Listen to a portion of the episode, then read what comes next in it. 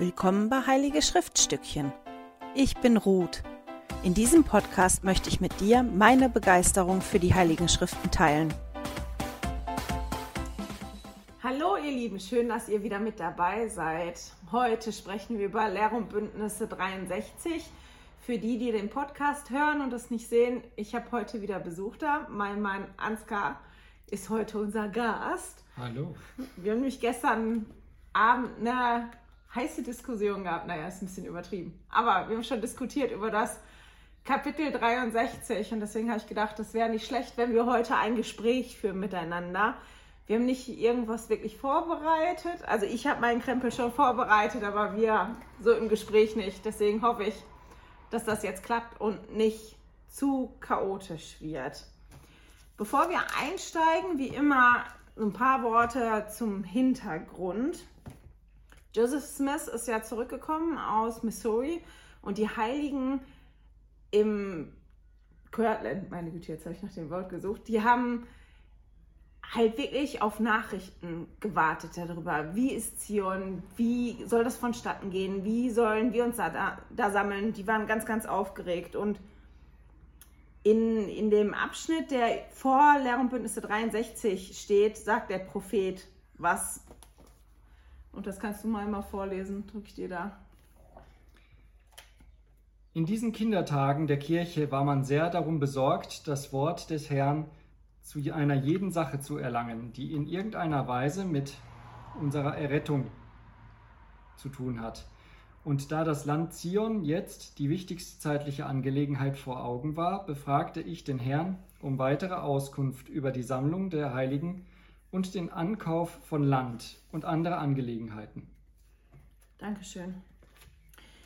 Die anderen Angelegenheiten waren wahrscheinlich, dass jetzt das erste Mal wirklich Kritik geäußert worden ist, öffentlich in schriftlicher Form an den Propheten, an der Kirche, an den Führern der Kirche. Und einer, der da am lautesten war und ganz stark dabei war, war Esra Buf. Über den habe ich schon einiges erzählt, einfach in Kurzfassung für die, die das noch nicht gehört haben.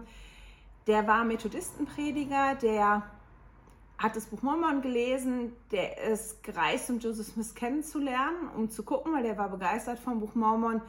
Der war dann dabei, wie Joseph Smith den Arm einer Frau geheilt hat und hat sich, ich meine, am nächsten Tag taufen lassen.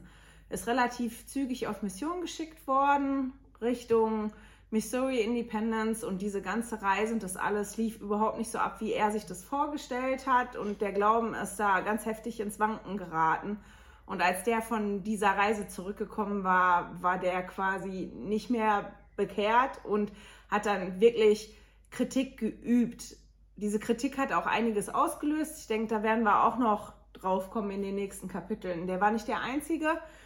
Und einige Verse, die hier in der Bündnisse 63 stehen, die beziehen sich halt unter anderem auch auf den. Genau, das einfach mal so als ähm, ja, Hintergrund. Ich habe wieder die Informationen, die man auf der Kirchenwebseite findet, in den Newsletter angehangen unten. Die, die den Newsletter bekommen möchten, die können sich den auf www.heiligeschriftstückchen.ch abonnieren. Die, die den nicht abonnieren wollen, können auf der gleichen Webseite gucken. Ich meine, oben rechts steht dann Newsletter-Archiv, da sind die alten Newsletter drin und da kann man in jeden einzelnen Newsletter reingehen und sich da das Zusatzmaterial angucken. Genau. So, ich habe halt gestern überlegt, was bereite ich vor für das Video, wie machen wir das und habe ihn dann gefragt, eigentlich hat er sich schon Bettfallen gemacht mit der Zahnbürste in der Hand. Sag mal, hast du das Kapitel schon gelesen und ist dir irgendwas entgegengesprungen? Wie fandest du das Kapitel? Was hast du dann gesagt? Im ersten Moment habe ich, ähm, hab ich, hab ich wie so ein bisschen verärgert reagiert. Ähm, es lag aber jetzt nicht explizit an der Ruth, sondern einfach daran, dass ich das Gefühl hatte, ich lese das Kapitel und das geht links rein und rechts wieder raus. Ähm, da ist so nichts, ähm, nichts wirklich Geistiges für mich dabei. Und, ähm, und ähm, dann habe ich die Schriften aufgeschlagen und habe halt doch zwei, drei Sachen gesehen, die ich markiert hatte. Aber so insgesamt gesehen äh, schien mir das eine, eine, ja, scheint mir das in den Lehrer und Bündnisse auch in den letzten Kapiteln immer wieder diese so eine Geschichtenerzählung zu sein. Das ist zwar nett, sich über den Anfang der Kirche als Geschichte zu informieren, aber ich frage mich dann und habe mich gestern Abend auch gefragt, was ist denn da für mich jetzt dabei? Was ist denn das Geistige? Und da müsste doch viel mehr passieren. Ein anderer Punkt, der mir so aufkommt, wenn ich an, die, äh, an das Buch Lehrer und Bündnisse denke, ist, dass mir das irgendwie noch nicht so ähm, ja, es ist noch nicht so familiär für mich. Ne? Denn ich bin aufgewachsen mit der, mit der Bibel, Altes Testament, Neues Testament. Und ähm, dem fühle ich mich immer noch irgendwie mehr verbunden. Dafür fühle ich mich mehr angesprochen. Habe ich zumindest den Eindruck. Genau. Und dann haben wir halt darüber diskutiert, kommen wir vielleicht gleich auch noch mal ein bisschen drauf, aber ihm sind ja zwei, drei Sachen aufgefallen und spannenderweise waren das auch diesmal Sachen, die ich mir tatsächlich markiert habe. Und ich würde gerne mit dem ersten einsteigen, was es du dir wird, da markiert hast. Es wird ja sogar noch besser. Ich habe in, in meinem Handy markiert äh, die Schriftstellen ähm, in der, in der Schriften-App und ähm, habe jetzt heute mal mein, mein gedrucktes Buch Mormon aufgeschlagen und festgestellt, dass ich da ähm, gleiche. Die Dreierkombination na, Genau, die Dreierkombination. dass ich da ähm, gleiche, gleiche Schriftstellen markiert habe. Ähm, die erste, die mir aufgefallen ist, so beim Durchlesen, wo ich gleich gedacht habe, Mensch, die markierst du dir jetzt mal, da ist irgendwas besonders dran, ähm, war der erste Vers im Abschnitt 63, wo steht, horcht auf, o ihr Volk, und öffnet euer Herz und schenkt von fernher Gehör und hört zu, ihr, die ihr euch das Volk des Herrn nennt, und vernehmt das Wort des Herrn und seinen Willen in Bezug auf euch. Ich habe jetzt in den letzten Kapiteln auch immer wieder Verse gelesen am Anfang. Äh, hört her, macht, macht mit und irgendwie. Aber in diesem Fall ist mir besonders aufgefallen, dass da steht, öffnet euer Herz. Und ähm, das war jetzt Schriftstelle, die ich zuerst nicht zuordnen konnte. Warum ist mir das aufgefallen? Was, was soll denn das jetzt? Aber das, da hatte ich das Gefühl, markier das mal. Und manchmal funktioniert sowas ja auch ganz gut. Genau.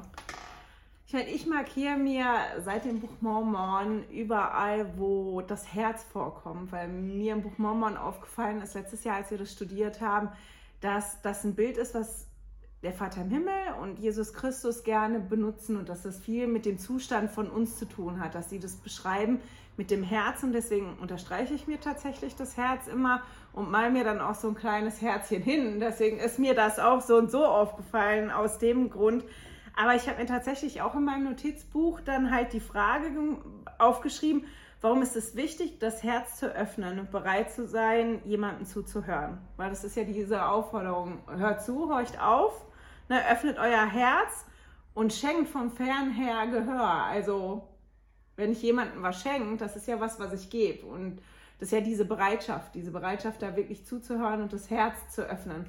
Wieso ja. macht das denn einen Unterschied? ob ich mein Herz öffne. Was ist denn das für dich, dein Herz öffnen? Ähm, es ist so ein bisschen wie aktives Zuhören. Ne? Das ist sich äh, dem anderen äh, auf den anderen ganz einlassen und äh, das Herz öffnen, den anderen jetzt erstmal nicht zu verurteilen, wenn der, wenn er etwas sagt. Ähm, ich erinnere mich daran, dass wir ja mal so eine Übung miteinander gemacht haben, ja. wo, es, wo es darum ging, ähm, das, was ein anderer jemandem sagt, zu spiegeln. Also nicht mit eigenen Worten wiederzugeben, sondern genau mit den Worten wiederzugeben, die der andere gesagt hat. Also nicht zu werten. Und ich glaube, äh, darum geht es jetzt hier auch. Ähm, wenn ich das Herz öffne, dann mache ich mich bereit dafür, ähm, auch bis ins Innerste ähm, bewegt zu werden oder aufzunehmen und wie gesagt, noch nicht gleich zu verurteilen. Ja, ich glaube, das hat wirklich was mit der Bereitschaft zu tun, ja, wirklich, wie du gesagt hast, das aufzunehmen, weil wenn ich so und so stinkig bin oder pampig bin oder ich müde bin oder die Person mich nervt gerade oder ich so und so genervt bin, aus welchen Gründen auch immer, und dann irgendwas kommt, dann regt mich das schneller auf. Also dann, dann empfinde ich das schneller als Kritik oder bin dann auch pampig mit Widerworten oder mich reizt es schneller zu Widerworten als wenn ich wirklich bereit bin, wenn ich wirklich diese Bereitschaft habe zuzuhören und auch offen dafür bin. Und wenn ich wirklich offen dafür bin, dann kann ich halt auch Anweisungen oder Kritik oder solche Dinge besser aufnehmen. Das verträgt man ja auch nicht jeden Tag gleich gut. Ja, ich meine, dazu kommt noch, dass der, dass der Heilige Geist auf uns wirken kann, auch wenn wir auch wenn wir stinkig sind. Ja, also wenn wir, wenn wir unser Herz vielleicht nicht, nicht, nicht, äh, nicht willentlich geöffnet haben, aber trotzdem empfänglich sind. Wir hatten neulich eine Situation, dass wir als Familie gesprochen haben und einer unserer Söhne, den haben wir gefragt, ob er nicht mal, ähm, nicht mal mit uns in, äh, am Tempeltag teilnehmen möchte. Und, ähm, und er war eigentlich ganz piesig und wollte nicht. Also das war sein Wochenende und er brauchte endlich mal Dazu muss man sagen, dass unsere Gemeinde irgendwie immer so Slots hat, die wirklich früh am Morgen sind. Ja, und also man muss. Man das muss, sind Langschläfer und wenn einem dann so als Teenager der Schlaf am Vormittag geraubt wird, am einzigen Tag, wo man ausschlafen kann in der Woche, ist das halt nicht so dann ist einfach. man mit der Aussicht darauf vielleicht nicht ganz so begeistert und so dabei, wie man das sonst sein könnte. Mhm. Äh, in dem Moment haben wir allerdings feststellen können, wie der Heilige Geist wirkt, auch wenn man, wenn man gerade meint, man muss stinkig sein. Weil unser Sohn dann gesagt hat, ähm, Na, ich habe halt gesagt, ich möchte, dass er darüber betet, bevor er Nein sagt. Dass er sich hinkniet und den Vater im Himmel fragt, ob das okay ist, wenn er nicht geht oder ob, das, ob er das braucht, in den Tempel zu gehen. So, und der kam dann später wieder und hat dann tatsächlich gesagt, ähm, eigentlich ist er jetzt stinkig, weil er hat sich nicht, er hat sich eigentlich entschieden oder er wollte nicht gehen, aber ähm, er hat jetzt das Gefühl, er weiß, dass er gehen soll. Also natürlich kann der Heilige Geist auch unser Herz erweichen und so, aber das ist ja dann auch immer so ein Prozess. Wenn ich so und so schon bereit bin zuzuhören und offen bin für das, was mir gebracht wird, fällt mir das halt leichter. mhm. Ist natürlich nicht unmöglich. Also von daher ist hier die, die Aufforderung, die Herzen zu öffnen, nicht nur für die, für die ersten Mitglieder in der Kirche Nee. wichtig, sondern auch, auch für mich. Ja, für jeden von uns. Ich meine, das, was mir in dem Vers noch aufgefallen ist, will ich nicht groß was zu sagen, aber es ist einfach eine Formulierung, die ich toll fand. Da steht da mittendrin, die ihr euch das Volk des Herrn nennt. Ja, So, ihr nennt euch so, also hört da mal zu, besser, so ungefähr. Fand ich nicht schlecht. In dem Ton ist er zwischendrin in dem Kapitel unterwegs. Sag mal, was das zweite war, was du gesagt hast, was dir aufgefallen ist, wenn ihr im Kapitel. ähm, Das war nicht so für dir, weißt du noch? Nee, nee, ich, ich, hatte, ich hatte den Eindruck, da geht es um einen sehr ähm, wütenden Vater im Himmel. Ähm, dass dort die Leute halt ganz viel um die Ohren gehauen kriegen. Ne? Das ist Ehebruch und, und äh, Regeln behalten und so.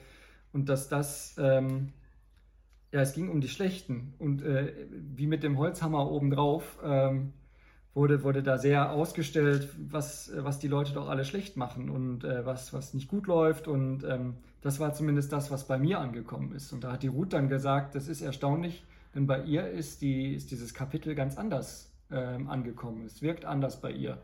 Und ähm, ja, die genaue Ursache kenne ich nicht. Es ist vielleicht eine Einstellung oder, oder das, das Herz vom Anfang oder ähm, was auch immer das jetzt war. Es Das war ist nur ja- spannend zu sehen, dass die Ja. Ruth eine ganz andere, ein, ganz anders beeinflusst wurde durch dieselben Schriften, durch Ja. dieselben Worte. Und deswegen sieht man das, warum Wiederholungen halt auch einfach gut sind und warum wir das alle vier Jahre nochmal und nochmal lesen, weil man ja nicht immer gleich drauf ist und Ja. ähm, einem dann halt wirklich andere Dinge auffallen, wenn man das dann nochmal liest, weil man in anderen Stimmung ist oder einfach, weil man was anderes auch braucht. Und ich habe gedacht, wir steigen mal ein bisschen ein in Sachen, die, die uns noch so aufgefallen sind. In Lehr und Bündnisse 63, wenn man dann guckt, die Verse 6 bis 12, da geht es um den Glauben und um Zeichen und Wunder. Muss ich jetzt mal gucken. Wo fangen wir denn mal an? Ich finde schon ganz spannend. Liest du mal einmal 6 vor? Ja. Darum wahrlich, ich sage, die Schlechten sollen sich in Acht nehmen, und die Widersetzlichen sollen sich fürchten und zittern, und die Ungläubigen sollen die Lippen schließen. Denn der Tag des Grimms wird über sie kommen wie ein Wirbelsturm, und alles Fleisch wird wissen, dass ich Gott bin. Dankeschön. So, und ich meine, das ist ja der Ton, der da stattfindet. Insofern kann ich schon verstehen, dass du das Gefühl hattest, man, die kriegen da richtig eine drauf. Aber ich meine, Joseph Smith ist halt wirklich wiedergekommen und der war jetzt nicht nur ein paar Tage weg, aber der war jetzt auch nicht Ewigkeiten weg und der kommt zurück und da hat echt so ein kleiner Abfall schon stattgefunden. Da waren diverse, die wirklich gesündigt haben und der musste das erstmal in Ordnung bringen. Und ich finde das, wenn man sich die Geschichte anguckt, gar nicht erstaunlich, weil die waren ja unterwegs und haben eine Mission gemacht, um den Platz Zions zu bestimmen und die ersten Schritte zu machen, dass die Heiligen sich sammeln können in Zion. Und das ist natürlich was, was Satan überhaupt nicht gefällt. Und dass er dann dagegen arbeitet und natürlich auch gerne da arbeitet, wo Joseph Smith gerade nicht da ist oder viele der Ältesten und der Führer nicht da sind. Das hat man halt dann gesehen. Und ich fand, fand den Vers einfach auch so toll, weil er dann steht und die Ungläubigen sollen die Lippen schließen. das bezieht sich, glaube ich, meiner Meinung nach unter anderem ganz bestimmt auf, auf Esra Buf und Konsorten, die da gewesen sind. Und dann würde ich aber gerne nochmal lesen, aber diesmal einfach von 7 bis 12. Dann haben wir sie alle gelesen. Und wer nach Zeichen trachtet, wird Zeichen sehen, und nicht, aber nicht zur Errettung. Wahrlich, ich sage euch, es gibt unter euch welche, die nach Zeichen trachten. Und solche hat es schon von Anfang an gegeben. Aber siehe, der Glaube kommt nicht durch Zeichen, sondern Zeichen folgen denen, die da glauben. Ja, Zeichen kommen durch den Glauben, nicht durch den Willen der Menschen, auch nicht nach ihrem Belieben, sondern durch den Willen Gottes. Ja, Zeichen kommen durch den Glauben, der zu mächtigen Werken führt. Denn ohne Glauben kann kein Mensch Gott gefallen, und wem Gott zürnt, an dem hat er kein Wohlgefallen. Darum zeigt er so jemandem keine Zeichen, außer im Grimm, um ihn schuldig zu sprechen. Darum habe ich, der Herr, keinen Gefallen an denen von euch, die nach Zeichen und Wundern trachten für ihren Glauben und nicht zum Nutzen der Menschen zu meiner Herrlichkeit. Super, danke schön. Ich, ich fand das spannend, weil ja einfach Präsident Nelson wirklich gesprochen hat über den Glauben auf der letzten Generalkonferenz und uns ja quasi so einen Fünf-Punkte-Plan an die Hand gegeben hat, wie wir zu größerem und festerem Glauben kommen können. Und ähm, mir ist, als ich jetzt die Ansprache nochmal rausgesucht habe, halt eine andere Ansprache noch entgegengesprungen. Das ist die Ansprache von Elder Westband gewesen. Ähm, die Ansprache heißt, siehe, ich bin ein Gott der Wundertaten. Habe ich im Newsletter auch verlinkt, aber die findet ihr natürlich auch in der Kirchen-App oder auf der Kirchen-Webseite die lohnt sich wirklich, sich die nochmal anzugucken oder die durchzulesen. Und der hat da was ganz, ganz Tolles über Wunder gesagt. Du bist heute mein Vorleser. Ich kann es nochmal vorlesen. Gewonnen, ja. ja. Viele von Ihnen haben schon Wunder erlebt, sogar mehr, als Ihnen bewusst ist. Sie mögen im Vergleich damit, dass Jesus Tote wieder zum Leben erweckt hat, gering wirken. Doch das Hauptmerkmal eines Wunders ist nicht, wie beeindruckend es ist, sondern dass Gott es bewirkt hat. Manche meinen, Wunder wären reiner Zufall oder einfach nur Glück. Doch der Prophet Nephi prangerte diejenigen an, die die Macht und Wundertaten Gottes herabsetzten und sich selbst ihre eigene Weisheit und ihre eigene Gelehrsamkeit predigen, damit sie Gewinn erlangen. Wunder werden durch die göttliche Macht dessen gewirkt, der die Macht, zu sich, äh, die Macht hat zu erretten. Wunder sind eine Erweiterung von Gottes ewigem Plan. Sie sind eine Rettungsleine vom Himmel zur Erde. Dankeschön. Also ich meine, er sagt uns ja da quasi, wir haben alle schon Wunder erlebt. Wahrscheinlich viele Wunder, die wir im ersten Moment gar nicht als solches betrachtet haben. Aber wir lesen hier ja auch in Lehrung, also nochmal, um mein, warte mal, darf ich einmal kurz meinen Gedankengang, da kannst du ähm, reinkommen. Wir kriegen aber ja auch gesagt, dass wir das anerkennen sollen, was der Vater im Himmel für uns macht und dass Wunder mhm. halt wirklich auch gegeben werden, denen die glauben und das Wunder ein Teil ist von dem allen. Mhm. Und dann finde ich das halt spannend, dass aber trotzdem ganz klar gesagt wird im Buch Mormon und auch hier in, in Lehre und Bündnisse, dass halt Wunder kein gutes Hilfsmittel sind oder kein gutes Mittel für eine Bekehrung sind. Jetzt kannst du sagen, sagen vielleicht was ganz anderes. Dass, dass das Wunder kein gutes Mittel zur Bekehrung sind, haben wir ja gesehen an dem Beispiel von dem einen Method yeah. Baptistenprediger oder was. Ne? Yeah. Ähm, das, was, ich, was mir jetzt hier gerade gekommen ist, ist halt das eine, dass die, die äh, Zeichen nicht durch, äh, durch den Glauben und nicht durch den Willen der Menschen kommen. Das ist das eine. Und das andere, was, was mir jetzt gerade in dem Zusammenhang wieder, wieder reingefahren äh, ist, ist halt hier das im zwölften Vers. Ne? Ähm, äh, der Herr kein Gefallen an denen von euch, die nach Zeichen und Wundern trachten für ihren Glauben und nicht zum Nutzen der Menschen zu der, äh, und äh, zu meiner Herrlichkeit. Also der Punkt ist, selbst wenn ich Wunder in meinem Leben bewirkt habe, äh, nein, wenn ich, wenn ich an Wundern teilgenommen habe, wenn ich Teil eines Wunders war, dann werde ich nicht immer feststellen, dass ich das war. Also so zum Beispiel, es gibt Menschen, die äh, sagen mir Jahre später, du hast in, an einem wichtigen Wendepunkt in meinem Leben äh, da was Gutes bewirkt für mich. Und das war für mich jetzt kein offensichtliches Wunder. Ich glaube, es geht also auch darum, dass wir durch das Priestertum oder durch den Glauben, den wir ausüben, durch unser, unser Handeln ähm, Werkzeuge Gottes werden mhm. für Wunder, die, die für andere sind. Also ja. haben wir Wunder erlebt, aber vielleicht sind, sind wir nicht diejenigen gewesen, die das Wunder ähm, für die das Wunder gewesen, für die das Wunder gewesen ist. In das ist Moment, der Punkt. Ne? Und ich glaube, das ist das, was, was hier auch gesagt wird. Ne? Es geht ja um den Wunder, um ne? nicht zum Nutzen der Menschen, sondern zu meiner Herrlichkeit. Mhm. Da geht es um die anderen. Das, was ich dann gefunden habe, ist, ähm, ich habe ganz viele Zitate von Elder Oaks diesmal, irgendwie Oha. bei der ganz präsent in sämtlichen Leitfaden, die ich gelesen habe dazu.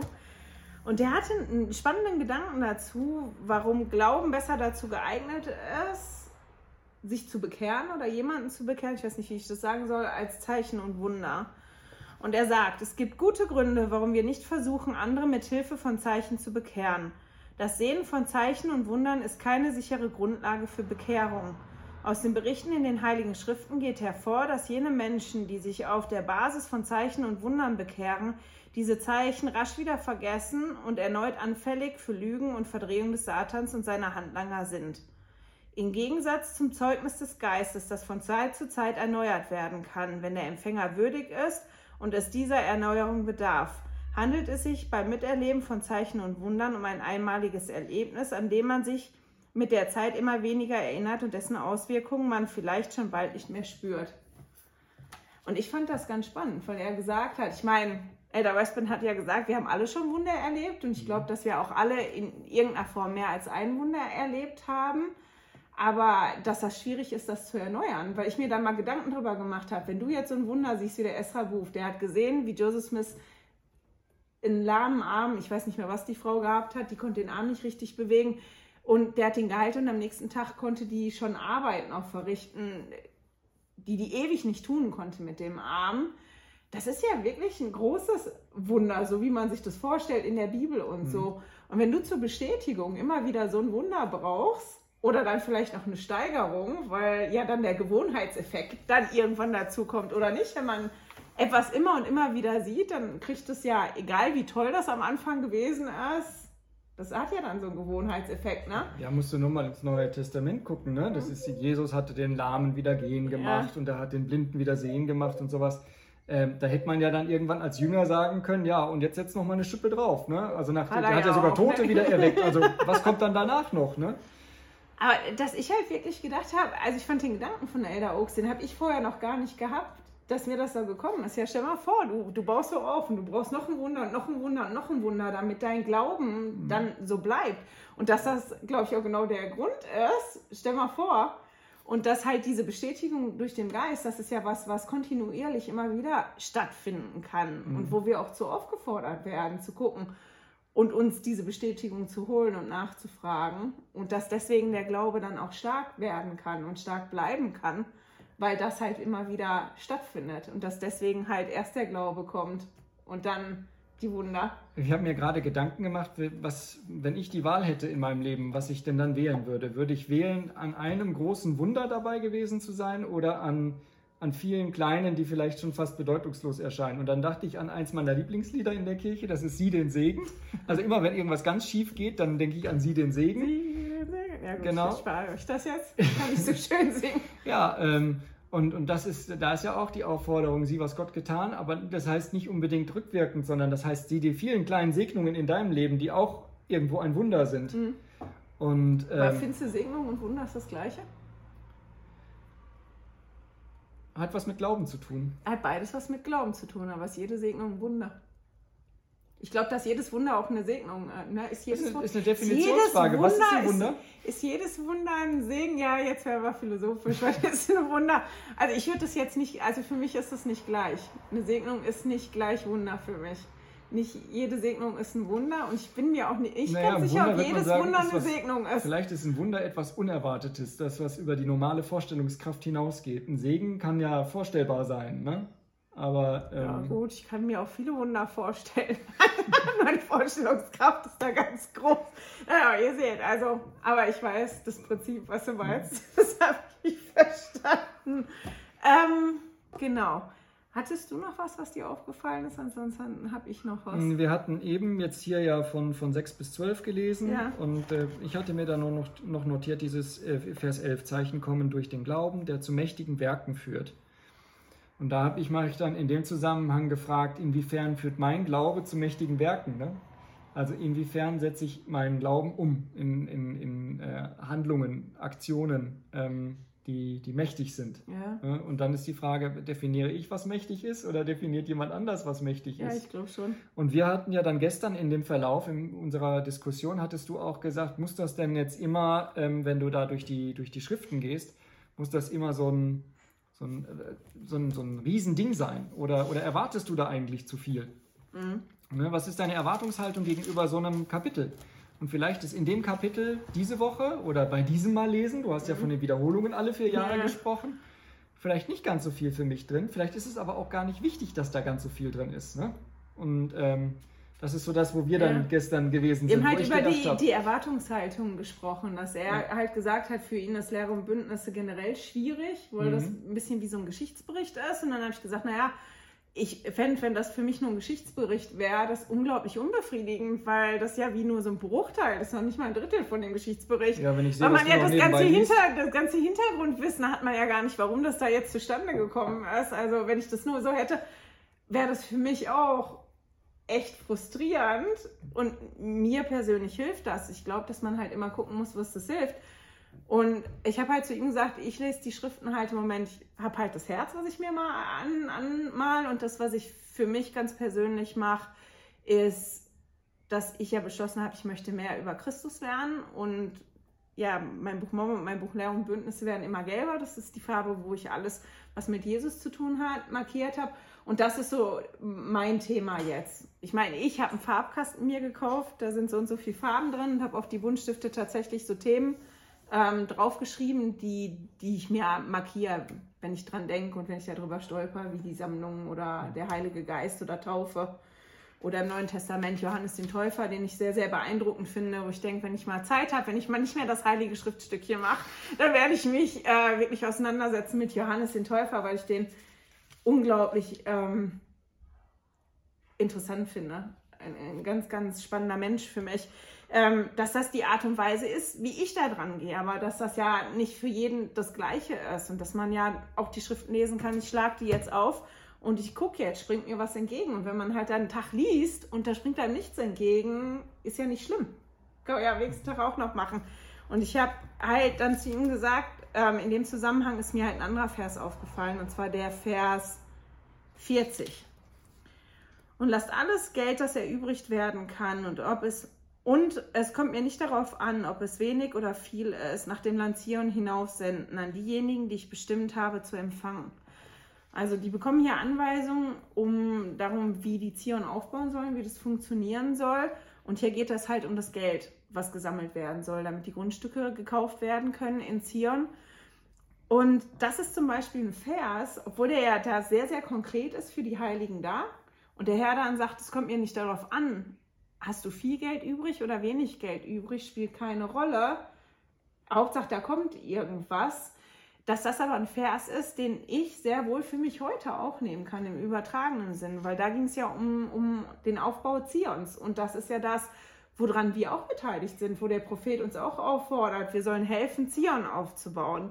Jetzt wird nicht unbedingt von uns verlangt oder wir werden nicht gebeten, Geld zum Aufbau für Zion zu bezahlen, sondern andere Dinge ähm, zu geben oder zu machen. Und der Herr sagt da halt, und es kommt mir nicht darauf an, ob es wenig ist oder viel.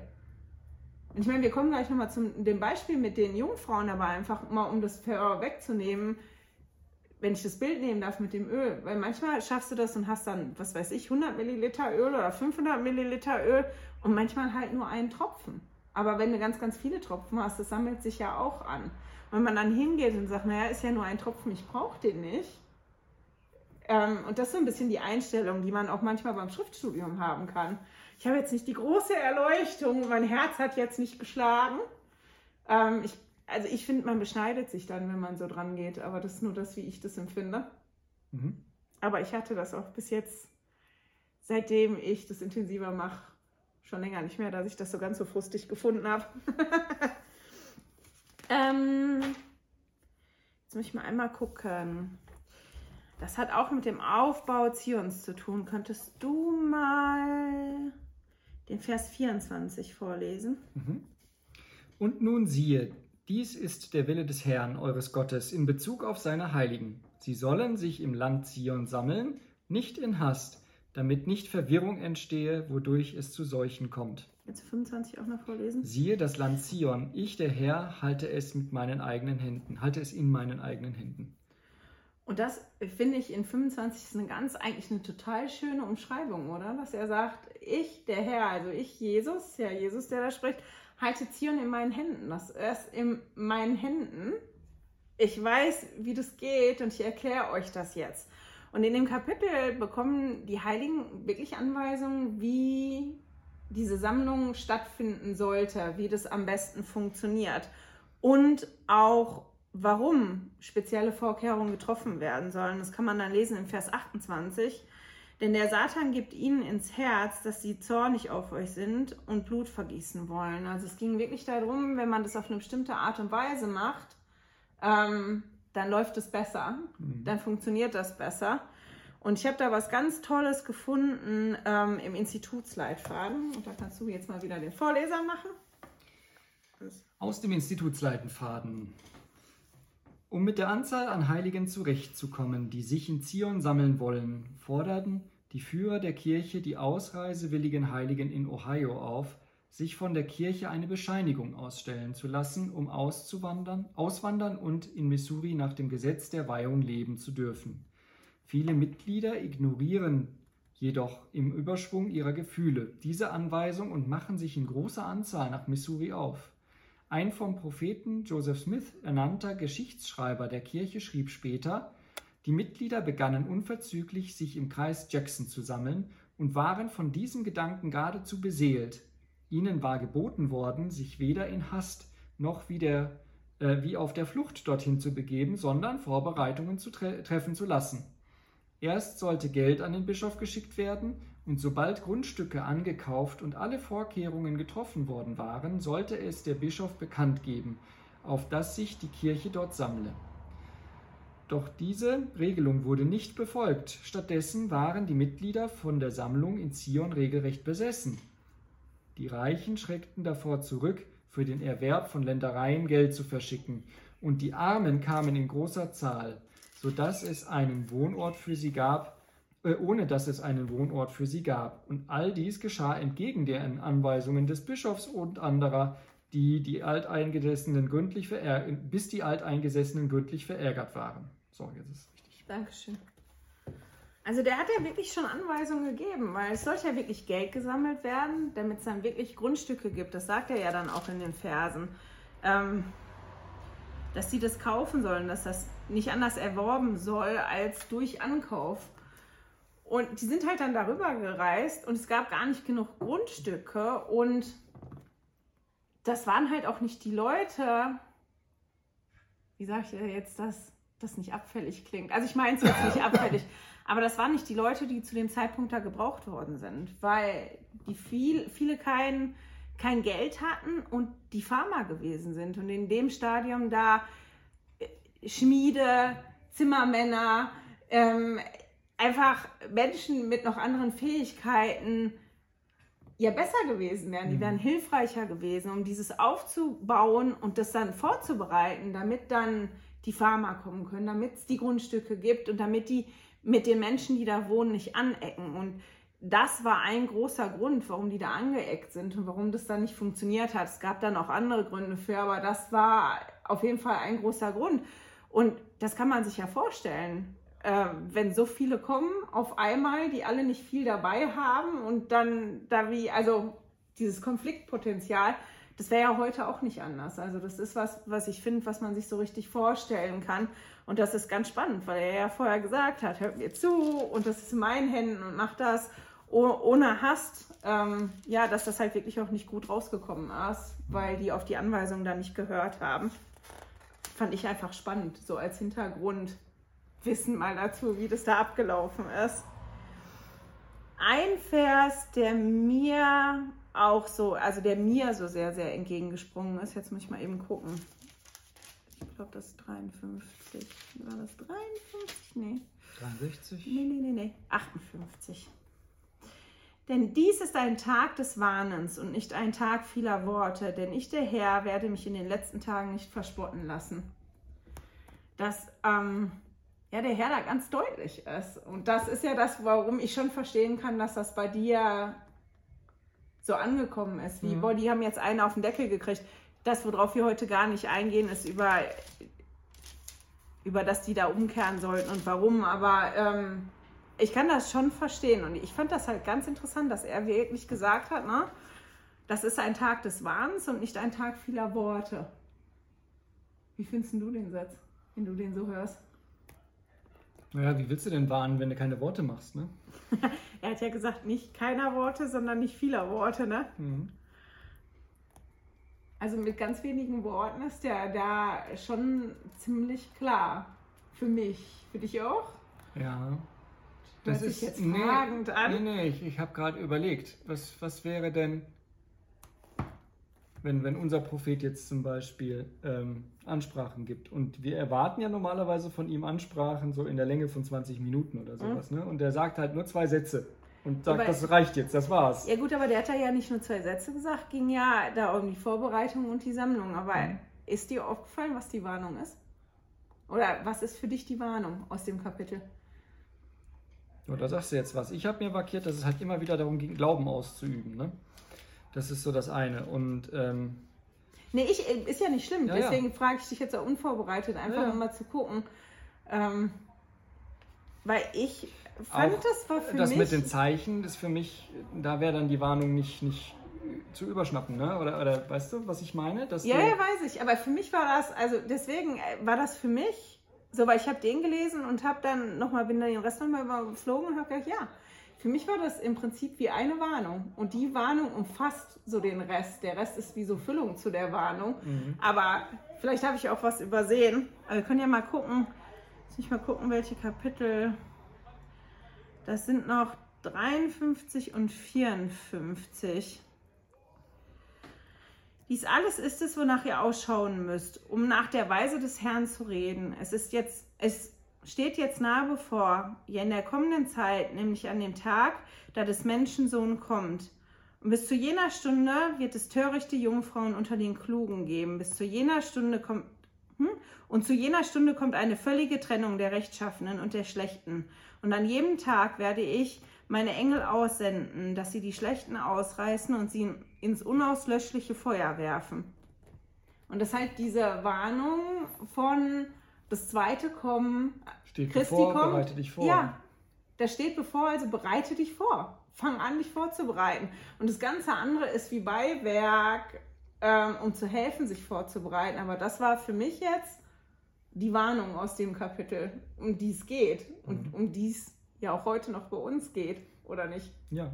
Vom, ähm, was mir da auch so aufgefallen ist, und das ist was, was mich lustigerweise beschäftigt hat, ich mag das Gleichnis von den zehn Jungfrauen nicht. Das ist ein Erlebnis, das ich hatte als JD-Leiterin mit einer Fall-JD-Leitung und einer Fallpräsidentschaft, äh, die dieses Gleichnis rangezogen haben in einer Situation, die ich fürchterlich unpassend gefunden habe. Und bei uns im Fall war das diverse Jahre lang auch äh, von der FAV, Fall-FAV-Leitung ein, Gleichnis, was die benutzt haben, wo es so richtig Lampen gab und so. Für wirklich eigentlich so mit diesem Gleichnis. Bis ich Lehre und Bündnisse unterrichtet habe in der Sonntagsschule. Vor, vorletztes Jahr war das, ne? also vor dem Buch Mormon. Und ähm, wir hatten halt eine Schwester vor ein paar Wochen bei uns in der Gemeinde und ich weiß gar nicht, war das Zeugnisversammlung oder eine Ansprache. Und ich kriege das auch nicht mehr genau hin. Das ist jetzt wirklich nur ungefähr. Also so, aber dass sie sagte, so ungefähr, ähm, ja, ich möchte an den Punkt kommen, wo ich dann so viel habe, dass ich mein Öl teilen kann. Und ich saß halt wirklich da und habe gedacht, nee, das ist ja genau das, ähm, was nicht geht.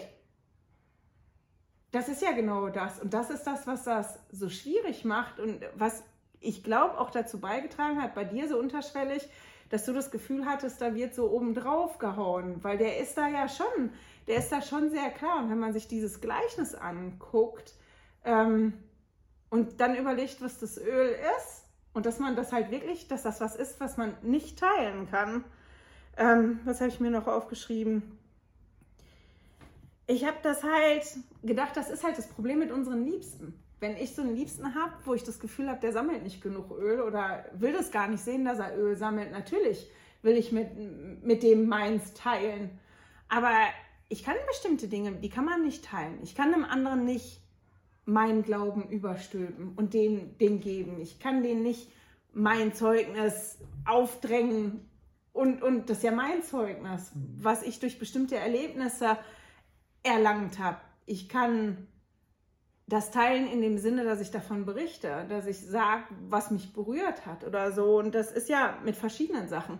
Ich meine, ich habe das manchmal gerade mit unseren Kindern, je älter die werden und je mehr die ihre eigenen Entscheidungen treffen, wo ich lernen muss, mich zurückzunehmen, dass ich so manches Mal das Gefühl habe, ich würde meine Kinder gerne so nehmen, so komm, ich schubst dich und lass mich mal, ich, ich schieb dich da schon hin, wo ich denke, wo das das Beste ist, mhm. Ähm, wo ich das machen möchte. Und das ist das halt im übertragenen Sinne, wie wenn ich mein Öl teilen würde. Verstehst du? Du guckst gerade so Fragen. Das ist kein gutes ist, Bild. Das, nein, das, das ist schon richtig. Ähm, es ist wie, wie, wie Taucher unter Wasser. Die können sich für einen Moment mal sicherlich den, den Sauerstoffstopfen gegenseitig in den Mund stoßen, mhm. aber äh, wenn man dann länger unten bleiben muss, dann, dann äh, reicht es nicht für beide. Ja, und ähm, von daher geht es darum, dass, dass hier jeder sein eigenes Körbchen füllt mit seinen eigenen Erlebnissen und auch selber Glauben ausübt, weil, weil ich kann nicht Glauben für zwei haben. Ich könnte schon Glauben haben, der so groß ist, dass er für zwei ausreichen würde, es nützt halt dann letztendlich nichts. Das ist, das ist das Problem. Und das ist, glaube ich, auch diese Schwierigkeit, warum fast jeder dieses Gefühl hat, äh, ich könnte doch das Öl teilen. Ich könnte mhm. doch, ich habe genug, ich habe in Überfülle und ich würde es so gerne abgeben. Ich würde das so gerne teilen mit jemandem, der mir ganz lieb ist und den, der mir ans Herz gewachsen ist oder mit jemandem, wo ich dann sehe, der braucht das und, und ich kann das nicht. Aber das, was ich kann, ist ja denjenigen zu motivieren.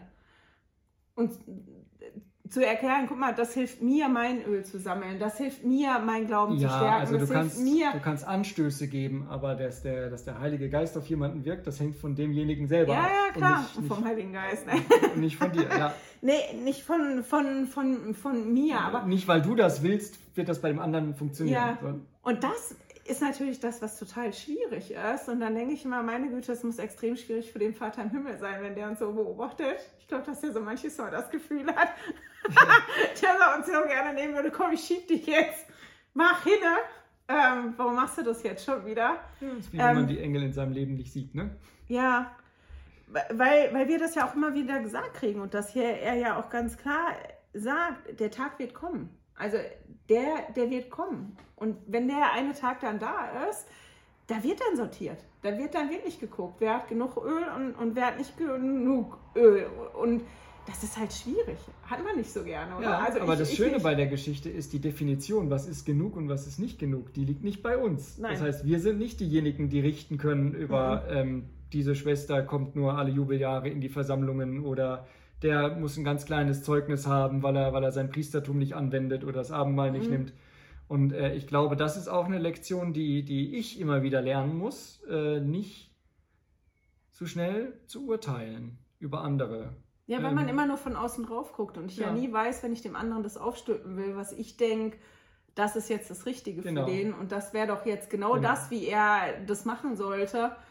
Dieses, das, das, gehört sich nicht, das muss aber anders, ne? Da ja, muss man sich ja, anders anziehen am Sonntag in der Versammlung. Und, äh, noch nicht mal das, aber äh, bei so ganz anderen, wenn du mitkriegst, irgendwer hat ein Problem mhm. und du guckst da von außen drauf und für dich wäre die Lösung so ganz einfach, dass du da so drauf äh, guckst. Aber man bewertet das ja immer von, von sich aus. Was mhm. ist das, was ich erlebt habe? Was ist das, was ich gelernt habe? Und aus dem raus, äh, ja, mhm. urteilt man oder möchte auch helfen oder meint es nur gut, aber das ist halt nicht immer unbedingt das. Und da bin ich halt ganz froh, dass der Vater im Himmel das im Gegensatz zu uns ganz genau weiß. Eine Frage ähm, oder ein Ding, worüber wir gestern noch diskutiert haben, ist, dass du ein Gespräch hattest, auch mit, mit einer ganz lieben Bekannten von uns. Und ähm, das Gespräch habe ich von einer ganzen Weile mit, mit einer meiner Schwestern gehabt. Das habe ich gehabt, als ähm, das mit dem Atomkraftwerk gewesen ist in, in Japan mit Fukushima. Und ähm, dass sie damals gesagt hat, meine Güte, man muss sich vorbereiten und das ist ja schon ähm, so massiv. Mhm. Dass da halt auch wieder die Frage aufgepoppt ist und in, in den Raum gekommen ist, meint ihr, der Tag ist jetzt bald? Der kommt, der kommt jetzt bald. Wann, wann kommt der denn wieder? Wann ist er wieder da? Mhm. Und wir haben halt gestern darüber gesprochen, ob das eine Rolle spielt, das zu wissen oder nicht. Inwieweit uns das helfen würde. Ja, also ich denke, ähm, also die Frage, die wir uns gestellt haben, ist, würden wir uns anders verhalten, wenn wir wüssten, morgen oder nächste Woche kommt Jesus Christus wieder auf die Erde? Und ähm, mein Punkt in dem Zusammenhang war, dass ich gesagt habe, ähm, erstens, zum Glück wissen wir das nicht so genau. Und zweitens, Wieso zum Glück? Ähm, na, zum Glück, weil das ja auch Angst machen kann. Ne? Also denn, wenn das Millennium Panik anbricht, ja Panik auslöst, was vielleicht auch der... Ihr könnt ja schon sehen, dass ich nicht optimal vorbereitet bin, wenn das der erste Gedanke ist, den ich habe. Ja, ähm, also das, das, das war so der eine Gedanke, den ich dann hatte. Und das andere ist, dass ähm, das ist das, was wir gerade besprochen haben über das Thema Urteilen über andere, ähm, inwiefern dann jeder Einzelne vorbereitet ist auf das, das Kommen Christi. Ne? Und ähm, aber das hatten wir jetzt gerade eigentlich. Also ja, nein, also es geht halt einfach darum, das, was wir halt dann gesprochen haben. Im ersten Moment habe ich gedacht, ja, also wenn ich jetzt ein Datum kriegen würde und das wäre jetzt, das kommt halt drauf an, wann das Datum ist, weil wenn ich gesagt kriege, der kommt Wenn's morgen. dir gelegen ist, na, ja. Nein, aber der kommt morgen, was kann ich bis morgen noch groß verändern, weißt du? Da habe ich aber ganz schön stressige 24 Stunden. Nein, aber so vom ist ja, wenn ich wirklich denke, so, okay, wenn der jetzt nächsten Monat kommen würde und ich jetzt nur 30 Tage Zeit hätte, was würde ich in Ordnung bringen oder was würde ich anders machen? Könnte ich was anders machen? Die Nägel kann ich ja angehen und das ist ja genau der Punkt, warum wir in einer Tour gesagt kriegen und warum wir ja diese Warnung bekommen. Mhm. Das ist ein Tag der Warnung. Ich warne euch, der Tag kommt. Der kommt ganz bestimmt. Mhm. Ähm, also bereite dich darauf vor. Bereite dich darauf vor, als ja, wenn du den definitiv erlebst und, und ja, als wenn der bald bevorsteht und nicht, naja, das ist in 30 Jahren, also mache ich jetzt mal 25 mhm. Jahre lang so und, und, und dann fange ich an. Mein, mein Punkt bei der ganzen Geschichte ist aber, dass der Vater im Himmel ja uns hier auf die Erde geschickt hat, damit wir Prüfungen durchstehen. Ne? Und er weiß, dass wir alle auf unterschiedlichem Weg sind, mhm. unterschiedlich weit sind vielleicht auch in dem. Und dass ich deswegen davon ausgehe, ähm, dass wenn, wenn Christus kommt, dass halt nicht alle auf einem Stand sind oder sein können. Ähm, und dass, dass das auch schon mit eingeplant ist dann in diese Millenniumszeit, die dann folgt. Ja, aber es ist halt trotzdem der Tag der Warnung, ist da und das kommt. Und, nicht, und ja, genau, nichtsdestotrotz werden wir nicht weniger weil, aufgefordert, uns vorzubereiten. Ja, weil der Gedanke, den du hast, der ist richtig, aber ich finde, der birgt auch halt die Gefahr. Naja, schleifen zu lassen. Ja, ja, schleifen zu lassen. Das ist auf der einen Seite ein Trost, so, und äh, meine Güte, naja, mhm. Äh, ist dann, wird dann schon nicht so schlimm sein. Aber das ist ja das, was da steht. So, der Tag kommt. Der kommt, wo getrennt wird. Und der Tag kommt, wo. Und das ist, glaube ich, das, das, was ich gesagt habe. Das ist das, was, was die meisten von uns gar nicht so gerne hören und auch gar nicht so gerne haben. Und man das dann wie anfängt, schon mhm. zu relativieren. Weil das ist ein Teilstück, das, was du gerade gemacht hast, oder mhm. nicht? Oder ist das ähm, jetzt zu weit hergeholt? Ja, das ist nicht so weit hergeholt. Ich müsste mir das nochmal genauer durch den Kopf ja. gehen lassen. Dalen H. Oak, wie gesagt, Oaks, ja. äh, von dem habe ich einiges. Der hat da auch was Nettes zugesagt zu den Versen, über die wir gerade gesprochen haben. Er sagt, wir können das zweite Kommen zwar nicht verhindern und wir wissen auch nicht den genauen Zeitpunkt, aber wir können unsere Vorbereitung beschleunigen und versuchen, die Vorbereitung unserer Mitmenschen zu beeinflussen. Ein Gleichnis, das eine wichtige Lehre und Aufforderung zu diesem Thema enthält, ist das Gleichnis von den zehn Jungfrauen. Von diesem Gleichnis hat der Herr gesagt, und an jenem Tag, da ich in meiner Herrlichkeit kommen werde, wird das Gleichnis, das ich von den zehn Jungfrauen erzählt habe, in Erfüllung gehen. Dieses Gleichnis, das wir in Matthäus Kapitel 25 finden, stellt die fünf törichten Jungfrauen den fünf Klugen gegenüber. Alle zehn waren zum Hochzeitsfest eingeladen, aber nur die Hälfte von ihnen war vorbereitet und hatte Öl in den Lampen, als der Bräutigam kam. Die fünf, die, vor, äh, die vorbereitet waren, gingen hinein zum Hochzeitsfest und die Tür wurde geschlossen. Die fünf, die ihre Vorbereitung aufgeschoben hatten, kamen zu spät. Die Tür war geschlossen worden und der Herr verwehrte ihnen den Eintritt mit den Worten, ich kenne euch nicht. Mhm. Seid also wachsam, schloss der Erretter, denn ihr wisst weder den Tag noch die Stunde. Die Botschaft dieses Gleichnisses ist ernüchternd. Die zehn Jungfrauen stellten, stellen offensichtlich die Mitglieder der Kirche Jesu Christi dar. Denn alle waren zum Hochzeitsfest eingeladen und alle wussten, dass was erforderlich war, um eingelassen zu werden, wenn der Bräutigam kam. Aber nur die Hälfte von ihnen war bereit, als es soweit war. Dankeschön. Ja, ja, den Elder Oaks, den habe ich ganz gerne, weil der immer so sehr, ich finde, da merkt man den Juristen. Beim Elder Oaks, der ist immer sehr, ähm, ja, der formuliert die Dinge immer sehr, sehr deutlich und manchmal so mhm, deutlich, der dass man wenig das, Platz für Interpretation. Ja, eben. Der lässt genau wenig Platz für Interpretation und wenig Platz für wir machen das mal so. Und deswegen, ähm, ja, finde ich, würde ich das auch für mich wie so zu diesem Oberthema von, von dem Kapitel machen. Dieser wirklich, das ist der Tag der Warnung. Ne? Ähm, der Tag kommt und ich sage euch das nicht, weil ich euch Angst machen will oder weil ich euch ja in Schrecken versetzen will oder weil ihr panisch sein will, äh, weil ich will, dass ihr panisch seid, sondern weil ich will, dass ihr vorbereitet seid. So sehe ich das eigentlich. Dass, dass halt wir das immer und immer und immer wieder gesagt kriegen in den Schriften von den Propheten, von, von, von den neuzeitigen Propheten immer und immer wieder, wie wichtig das ist, dass wir uns vorbereiten. Und für mich ist Präsident Nelson halt ganz spannend, weil ähm, der das nicht nur so allgemein sagt, bereitet euch vor, sondern dass der uns bis, also wie lange macht er das jetzt? Seit zwei Jahren? Seit zweieinhalb Jahren? Dass der halt jedes Mal uns die Möglichkeit gibt und uns irgendwas an die Hand gibt, wie wir uns vorbereiten können. Natürlich können wir auch was ganz was anderes wählen, aber das ist wie so eine Richtschnur, wie, wie diesen Fünf-Punkte-Plan, den, den er uns ja jetzt gegeben hat wie uns das helfen kann, unseren, mhm. unseren Glauben zu stärken. Und deswegen ist das, glaube ich, auch für mich dann halt nicht so gewesen wie für dich, weil ich das nicht so empfunden habe, als jetzt kriegen sie alle einen am Deckel, das hast du schlecht gemacht und das musst du anders machen und überhaupt, ne, der, der Tag kommt, sondern dieses, ich möchte, dass ihr euch vorbereitet. Und deswegen sage ich euch dass der Tag kommt. Der kommt hundertprozentig. Und, und ich will, dass ihr vorbereitet seid. Und ich will, ja, dass ihr zum Vater im Himmel wieder zurückkommt. Das ist das. Ich habe das eigentlich, ich bin nach dem Lesen ermutigt gewesen. Ja, er wäre ja nicht unser Erlöser, wenn er uns das nicht auch mitgeben würde, ja. oder? Weil, weil, dass er für uns gestorben ist, dass wir keinen, keinen körperlichen ja. Tod haben müssen, das ist das eine. Aber dass er uns da die Warnung mit auf den Weg gibt und uns auffordert zu handeln und dran zu bleiben und nicht locker zu lassen, das ist, das ist sein Auftrag auch als Erlöser, ja, unseren geistigen Tod zu ja. verhindern, ne? weil er möchte uns ja alle dabei haben. Mhm. Sonst könnte er auch einfach die Klappe halten. das stimmt.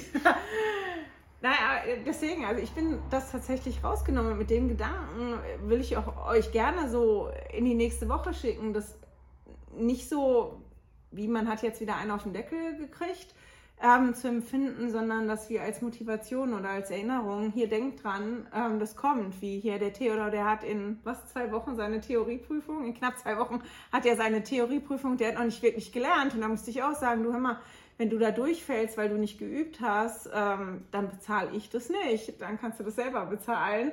Ähm, bereite dich vor, mach das, bereite dich vor, weil der Tag rückt näher. Und, und so ähnlich ist das eigentlich, wie, wie der Vater im Himmel und, und Jesus das halt auch mit uns machen, dieses konstante daran erinnern, ne, bereite dich vor, weil der Tag kommt und es kommt näher. Und das ist ja eine Aufmunterung. Auch, ja, wenn man das manchmal nicht so empfindet. Und deswegen hat er, glaube ich, auch ganz am Anfang gesagt, öffnet euer Herz und hört gut zu, seid bereit zuzuhören.